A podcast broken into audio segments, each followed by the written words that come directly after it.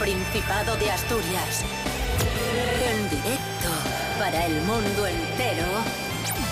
Aquí comienza Desayuno con Liantes.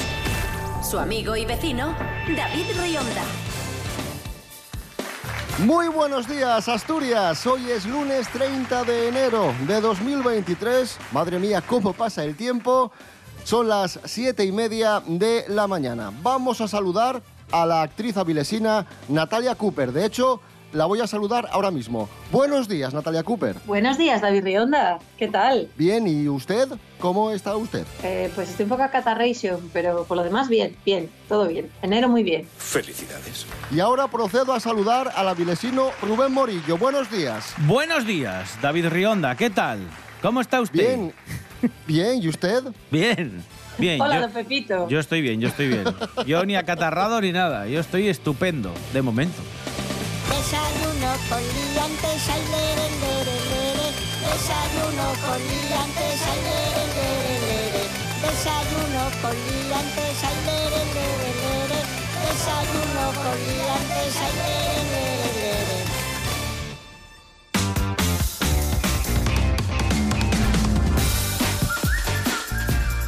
Estamos estupendos todos y el tiempo cómo va a estar hoy. ¿Estupendo o no estupendo? Va a estar estupendo, pero va a hacer un frío hoy, pero que no os quiero ni contar. En zonas del interior vamos a alcanzar los menos 6 grados.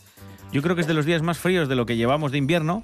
Y las máximas no van a pasar de los 12 grados. Pero ojo, porque ahora hay muchos sitios donde puede haber capina de hielo por el rocío que se ha congelado, ¿vale?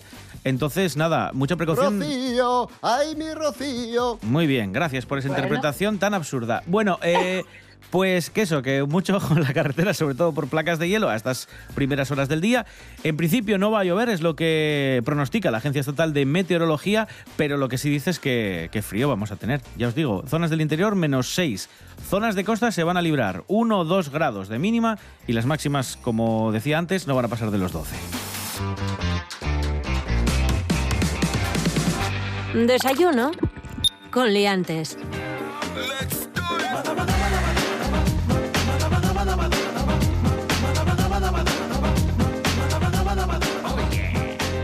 El portal inmobiliario Idealista ha publicado un listado de los 25 municipios españoles más baratos para comprar una vivienda en España, Vale. así como la relación del municipio más asequible en cada comunidad autónoma. Y tenemos, por supuesto, el nombre del Concejo de Asturias con la vivienda más asequible. Vamos allá, vamos con la respuesta. Es San Martín del Rey Aurelio. Concejo asturiano con la vivienda más asequible, 556 euros por metro cuadrado. 556 euros por metro cuadrado, que, que parece barato, pero si multiplicas por una vivienda normal, Hombre, sí, si vives en un metro cuadrado, sí. claro, porque me hace mucha gracia que se da el precio siempre por metro cuadrado, pero tampoco es indicativo de, de mucha cosa.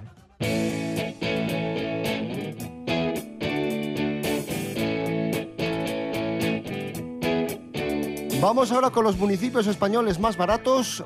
No hay ningún concejo asturiano. Vaya. ahí va.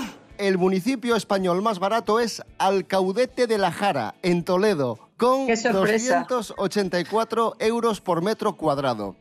Después tenemos Belmez y Fuente Ovejuna, en Córdoba, con 352 euros por metro cuadrado. Además, mira, Belmez está bien porque vives mm, barato y puedes ir a ver las caras. Por, eso es barato, porque no querrá ir mucha gente, porque da En yuyu, a lo mejor. Fuentevejuna no quiere vivir nadie, claro, por todo el tema de qué te pasa si eres mujer en Fuentevejuna. No. Y una última conclusión de, de este estudio, eh, solo 20 municipios en toda España tienen precios inferiores a los 450 euros por metro cuadrado. Esto es Desayuno con Liantes en RPA. Hoy es lunes 30 de enero de 2023. Seguimos. Desayuno con Liantes. Con David Rionda y Rubén Morillo. Echamos un vistazo a las redes sociales. Estos días se habla mucho del zasca del presidente del Principado, Adrián Barbón, a Tony Cantó. Político y actor, actor y político eh, de muchos partidos. De- Bueno, de, Bueno, prácticamente- de- de todos. A ver, de todos. Como miembro de Vox, no, pero sí que está en una televisión que en parte está patrocinada por Vox, que es 7NN, ¿no? NN. Efectivamente, ahí tiene un programa titulado Con Tony, un programa de humor. Pues en uno de sus programas, Tony Cantó hizo un monólogo de humor en el que se reía del asturiano, del bable. Vamos a escuchar ese momento. Aquí en España eso no pasa. Somos mucho más tolerantes. Y así nos va. Ahora mismo un grupo de progres se está inventando el bable en Asturias y nadie va a la cárcel. Se les da millones de euros. A su presidente, eso sí, habría que encerrarlo por ese outfit que lleva. Esto no gustó al presidente del Principado, Adrián Barbón, que le contestó lo siguiente en Twitter. Para hablar de Asturias deberías lo primero de todo lavarte la boca. ¿Qué le ha hecho Asturias a esta gente? Del extremismo más rancio para estar permanentemente atacándola. A ver, Tony Cantó debería dedicarse a lo que ha hehecho toda la vida y lo que sabe hacer bien, que es actuar.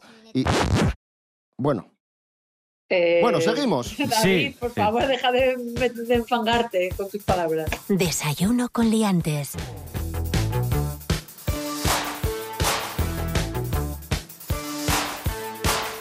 Continuamos en Desayuno Coliantes en la Radio Autonómica de Asturias en este lunes 30 de enero de 2023. Atención, Caja Rural alerta a sus clientes de una posible estafa en su nombre. Rubén Morillo. Sí, de hecho, el mensaje eh, dice lo siguiente, ojo, eh, dice, aviso, si recibes un SMS de desactivación de servicio y luego una llamada en nombre de Caja Rural, no facilites tus datos ni tus claves, no somos nosotros.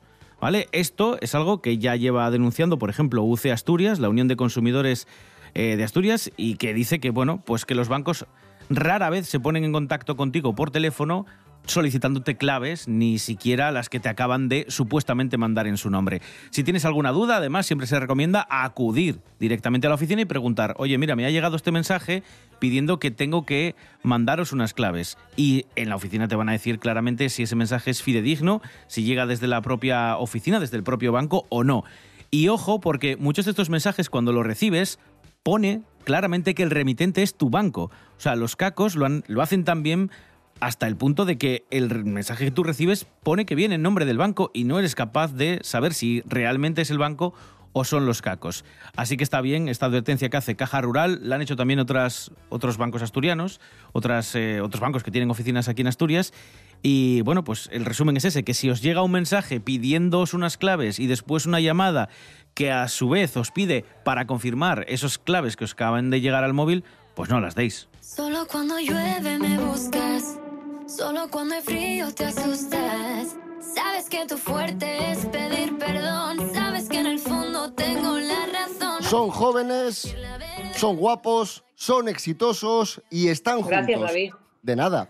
Se confirma su relación. ¿De quién hablamos? Nos lo cuenta Jorge Aldeitu. Buenos días, Jorge. Muy buenas días, hoy vengo con cotilleo mañanero y es que una de las parejas que rompieron en 2022 fueron Aitana y Miguel Bernabeu y desde esta ruptura siempre se habló de que Aitana podría estar con otro cantante, con Sebastián Yatra. La verdad que nunca se han pronunciado, de momento todos son habladurías, pero se les ve muchas veces juntos, han estado juntos de viaje, de fiesta, esquiando, a él se le ha visto saliendo de la casa que tiene Aitana en Madrid. Ellos lo están vendiendo como una bonita amistad, que podría ser, ¿eh? Existe la amistad entre el hombre y la mujer, no pasaría nada, pero sí que es verdad que en el último viaje se les ha visto muy acaramelados. Han estado en Los Ángeles. Además que no han ido solos, han ido acompañados de familia. A la pareja les acompañaba Olga, que es la prima de Aitana, y por otro lado ha ido también la madre de Sebastián Yatra. En este viaje además llama mucho la atención de que se ha visto a Aitana saliendo de la casa donde normalmente se, se queda Sebastián Yatra cuando viaja allí. Y aunque es verdad que en las fotos que les han tomado no se ve ningún beso, se ve muchísima complicidad entre ellos, que van por la calle abrazados.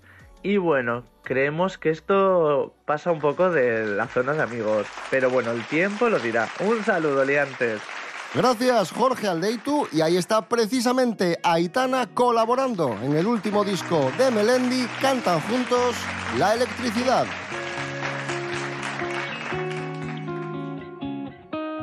Te puedo prometer que será solo placer. Yo no soy un embustero.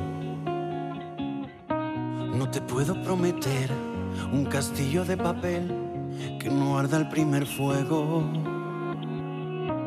¿Para qué voy a mentirte? ¿Para qué voy a mentirme? Yo no he comprado el futuro. Si decides elegirme, solo puedo asegurarte que no habrá nada seguro. No habrá nada que me lleve a ti. No habrá nunca nada suficiente para ti. No habrá nada que me lleve a ti. No habrá nada. Conmigo ni la luna se acuesta dos noches. Tendrás que quererme hasta con mis cagadas. GPS he encontrado mi norte. Puede que mi norte se encuentre en tu cama. Yo sé que tan solo somos dos extraños. Dejémosle eso al paso de los años. ¿Qué más da? Tú tan solo dime si también la sientes. La electricidad.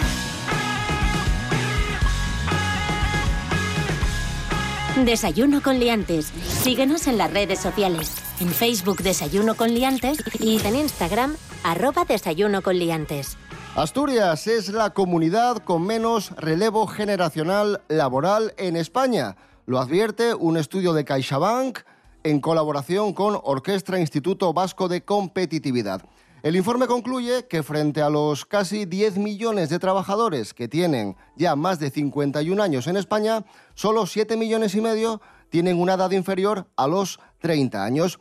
Esto supone que casi un tercio de los trabajadores son senior y están en el camino de salida de su actividad profesional, una proporción que dificulta la cobertura de esas plazas por jóvenes. Asturias, como decimos, está a la cabeza en toda España en este relevo generacional.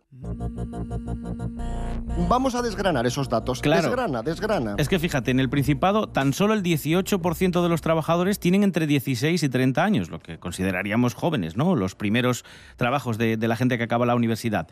El 45 casi por ciento cuenta entre 31 y 50 años y en el grupo eh, de los de 51 y 64 se alcanza el 36%, para que veáis que prácticamente en torno casi a un 70-80% es gente de 31 hasta 64 y los jóvenes Bueno, a ver. pues, no llegan a ese 18% del porcentaje. Esto va por baremos de la gente que esté hablando, porque mi madre siempre me está diciendo, eh, sí, que viene un chaval a traerlo, y cuando pregunto, un chaval siempre tiene entre 40 y 60 años, el chaval.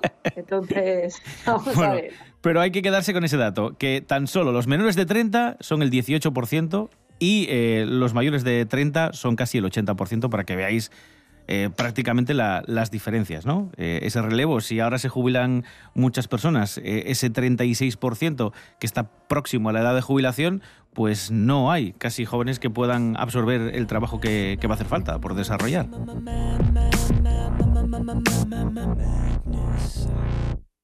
Cosas que no interesan. Asturias, parezco Víctor Manuel, ¿eh? Eh, tiene una brecha generacional enorme, es una población envejecida, si lo sabré yo, que cumplo 40 este año, y eh, cumplo 40 este año. Tened paciencia conmigo, estoy en esa crisis. El caso es que no hay, no hay mano de obra joven, por el motivo que sea, a lo mejor se puso un poco difícil tener hijos en Asturias. Mm, ya no porque a uno no le hagan el caso suficiente como para formar una familia, que también. Pero bueno, no estamos aquí para hablar de mí. El tema es que, por supuesto, hace falta una cosa que se llama dinero. Somos muy materialistas, ¿verdad? Entonces necesitamos dinero para, pues yo qué sé, poder vestirnos. Eh, solo digo desde aquí que a lo mejor necesitamos que venga gente del León, por ejemplo. Leoneses y leonesas. Venid, antes de que lleguen los cántabros. Cosas que no interesan. Esto es Desayuno Coliantes en RPA, la radio del Principado de Asturias. Seguimos. La radio más asturiana, la radio más prestosa. Esto ye RPA. La radio del Principado de Asturias. En Asturias, en Asturias, RPA, la autonómica, la nuestra. RPA, RPA, Radio del Principado de Asturias. En Cangas de Onís, 101.7. Desayuno con liantes. Síguenos en las redes sociales. En Facebook Desayuno con liantes y en Instagram arroba Desayuno con liantes.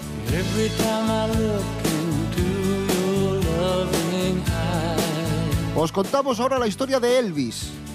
Elvis es un náufrago que ha sobrevivido 24 días a la deriva gracias al ketchup, sí, sí, al ketchup, al ajo en polvo y al agua de lluvia. ¿De qué?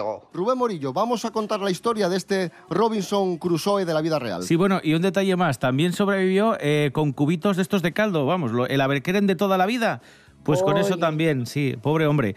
Eh, fue rescatado por la Armada de Colombia, que lo encontró allí, el- al pobre hombre, pues eso, a, la deriva, y luego le preguntaban y cómo, cómo, cómo se había mantenido. Y entonces él lo que dijo es que él estaba trabajando en la reparación de su velero en diciembre, en una isla donde reside, estaba intentando arreglar el motor y la vela en el muelle cuando, pues eso, la, la embarcación le llevó a alta mar y no pudo hacer nada. Y el hombre explicó que se puso a buscar y lo único que había encontrado era una botella de ketchup, un botecillo de ketchup que tenía, los cubos de caldo con los que se pudo alimentar, que los tenía allí por si algún día hacía alguna merendola en, en el barco.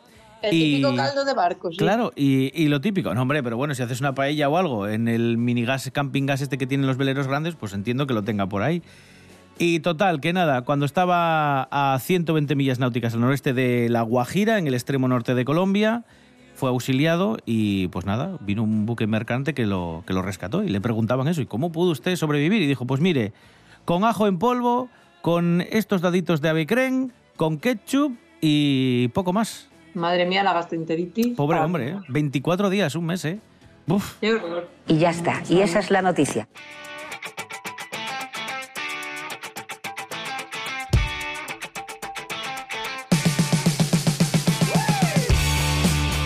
Descubrimiento viral. Un analista comprueba en Google Maps las veces que se cruzó con su novio antes de conocerlo.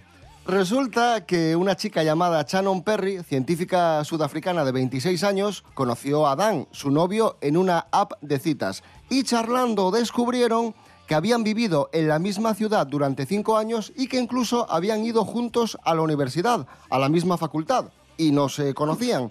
Entonces ella solicitó y descargó datos a través de Google Takeout, una herramienta que exporta archivos con información sobre ubicaciones, y concluyó que habían coincidido antes de, de conocerse, en aquellos, en aquellos tiempos, 41 veces. Y esas coincidencias se dieron dentro de su facultad, de su universidad.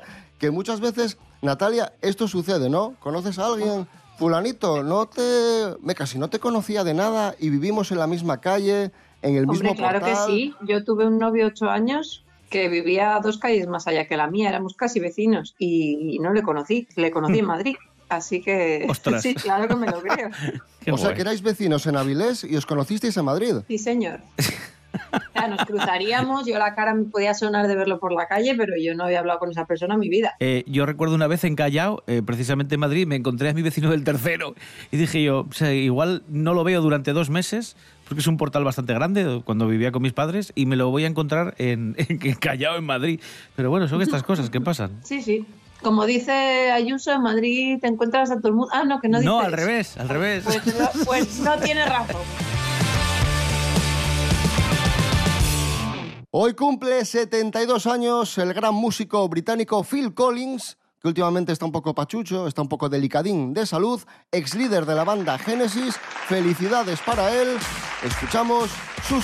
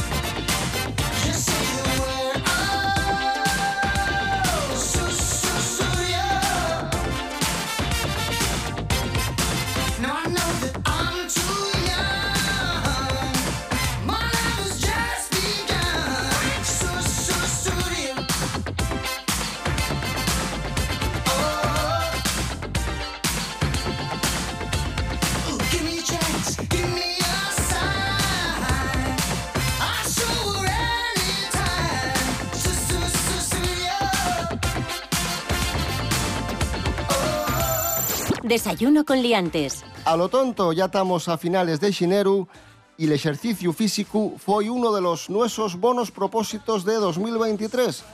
Y cuanto más sabemos de la gimnasia, más sana paecnos. Hanna Suárez Morán, buenos días. Bones, David. Préstame en forma el tema del que falamos güey. ¿Cuál ejercicio físico a mejorar las facultades mentales? Esto, esto, lo que pongo a prueba Main Guys, un experimento de la marca deportiva Asis de cuatro meses de duración, cuatro, en el que participaron 77 atletas mentales de 21 países. La premisa de partida, David, del experimento, era que los participantes tenían de ser sedentarios, que llevasen tiempo en sin hacer ejercicio, o bueno, practicar menos de 30 minutinos de actividad por semana.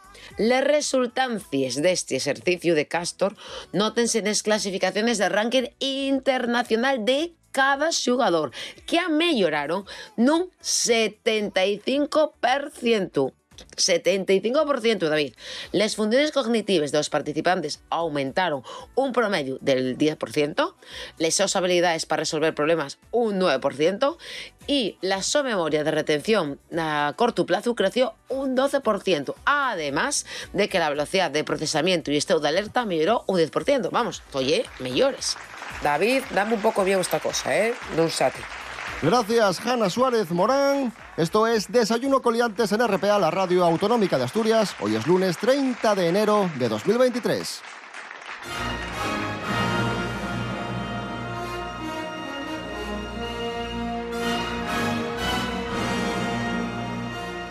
Saludamos ahora a nuestro experto en cine, Miguel Ángel Muñiz, Jimmy Pepín, que ya está entrando por la puerta. Fuerte el aplauso para él, por favor. Jimmy Pepín. Ahí está.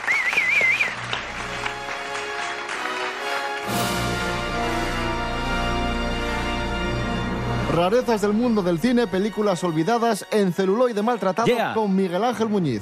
Buenos días, Miguel Ángel. Buenos días, ¿qué tal estáis? Oye, Miguel Ángel, Ridley Scott es un, es un director, a ver, es un gran director, pero es un poco raro porque tiene obras maestras y luego tiene cosas por ahí que dices tú, pero Ridley, ¿por qué haces esto? ¿No, no es así? Sí, a ver, Gracias. Hasta la próxima. hasta luego. No, sí, lo que pasa es que, bueno, yo creo que ya desde finales de los 80 la mayoría son más bien mal, bueno, no malas, pero son películas que, de- sobre todo de crítica y en algunos casos de taquilla, les, les pasa mucho factura, porque son fracasos comercialmente y no, ya te digo, la verdad que quitando Gladiator, que fue un poco el relanzamiento que tuvo, pero en los 90 estaba prácticamente acabado Ridley Scott, sí. Nos vamos al año 1997, tenemos a la actriz Demi Moore de moda. Eh, cuidado, eh. Sí, que había hecho un montón de películas, había hecho Acoso, ¿no? Striptease, todas estas. Sí. Y- bueno, y esta- Ghost y todo eso. Y claro. Ghost, bueno, Sí. Ghost de antes, y estaba de moda. Entonces la coge Ridley Scott y perpetra una cosa que se titula La Teniente O'Neill. I'm not here to make some kind of statement. We're trying to make it as painless as possible. Thank you, sir. But I expect a certain amount of pain. Big symbols. Que bueno, la gracia está en el título en, en original también, que es como los G. Joes, ¿no? Que es G.I. Joe, pues el título es G.I. Jane, ¿no? Tiene una coña, digamos, el título original con eso, con lo de los soldaditos estos que les llaman así genéricamente, ¿no? O sea que G.I. allí se llamaba así, G.I. Jane. G.I. Jane se Y llama aquí se tradujo Aquí por- la Teniente O'Neill, venga, toma por culo. Madre mía. No, bueno, a ver, sí que es verdad que, que, que, el- que es el nombre, o sea, del, del personaje, dice que no es una cosa inventada, pero que, pero que pierde la gracia del título original. A ver, y esto, realmente, a ver, esta es una película muy conocida que igual no queda un poco raro así, ¿no? Para la sección, pero es que fue una película que le dieron muchos palos y que yo creo que con el paso del tiempo parece que es como de las mejores de Ridley Scott, por lo menos bajo mi punto de vista porque, a ver, tiene una estética así muy moderna. Pasar del 97 es una película que vista hoy en día mm, está muy vigente, muy actual. Y luego, aparte, es de esas películas así de Ridley de, de mujeres, por decirlo así, que bueno, tendríamos Alien, la primera, aunque solo es. Bueno, es de mujeres solo al final, porque ella es la que sobrevive, Ripley y todo eso, pero luego está Telma y Luis, que es un poco similar a, a esta otra, de la Teniente O'Neill, porque son como personajes masculinos secundarios así como chungos y el protagonista bueno es, es el de Demi Moore. Y bueno y hay más también de una senadora y tal pero bueno que son como películas un poco diferentes porque no era habitual poner un- una película protagonizada por una mujer que sea protagonista absoluta y que no, te- no dependa del típico novio, el típico interés romántico, estos esos rollos, ¿no? Y aquí esto es eh, una chica que, que es militar y la ascienden, ¿no?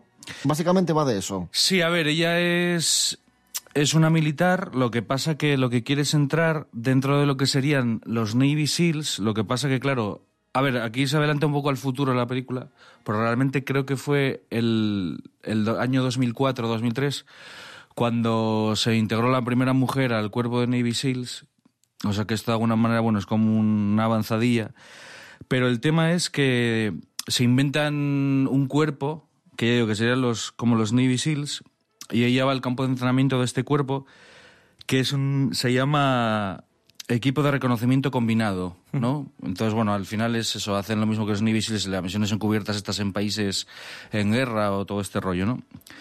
Y, y ya digo, este, es una película así bastante interesante por, porque se, a- se adelanta al- a, la realidad de alguna manera, o sea, pone ya sobre la mesa el tema de, de las mujeres en el ejército, en cuerpos de élite del ejército de Estados Unidos. Y luego, aparte, ya digo, la, la historia estaba está bastante bien, tiene ahí conflictos interesantes, el todo en general está Vamos, que no, que no es tan mala como, No, como ni- dijeron en su día, ni mucho menos. Ni mucho menos. Y tiene cosas a los que se adelanta también. Por ejemplo, tiene ciertas cosas así de estética que luego hacen Gladiator. Así moderneces que no había hecho nunca y tal. Y luego ya digo, o sea, comparándola con el resto de las películas, es muchísimo peor película, por lo menos bajo mi punto de vista, algo como Aníbal, que es un despropósito ahí, no se sabe muy bien. O Prometheus, o esta última que ha hecho Alien Covenant, o no sé, es que ya digo, el, o Robin Hood ese con, con Russell Crowe, que es horrendo también. Por eso digo que realmente, a pesar de que se- el tío tuvo una segunda juventud a partir de Gladiator y se convirtió en un director como de culto, mm, vamos, enseguida, enseguida cayó en picado. Por eso digo que es curioso que la Teniente O'Neill ahora resurja como una película, una vez puesta en contexto, resulta que no, no es tan mala, ¿no? Bueno, pues un buen ejemplo de celuloide maltratado, película que recordamos, que recuperamos, que rescatamos hoy, La Teniente O'Neill de Ridley Scott, año 1997. Miguel Ángel Muñiz, gracias. Nada, hasta la próxima.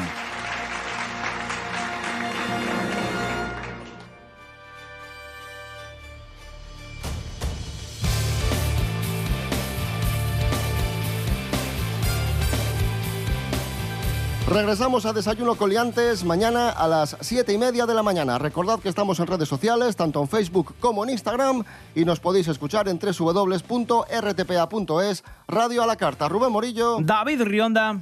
Hasta mañana. Hasta mañana. Natalia Cooper, buen lunes Ah, bueno. y gracias. Pensaba que no me ibas a decir adiós, David. Así eres tú. Así eres tú. Adiós, adiós. Adiós. Agur.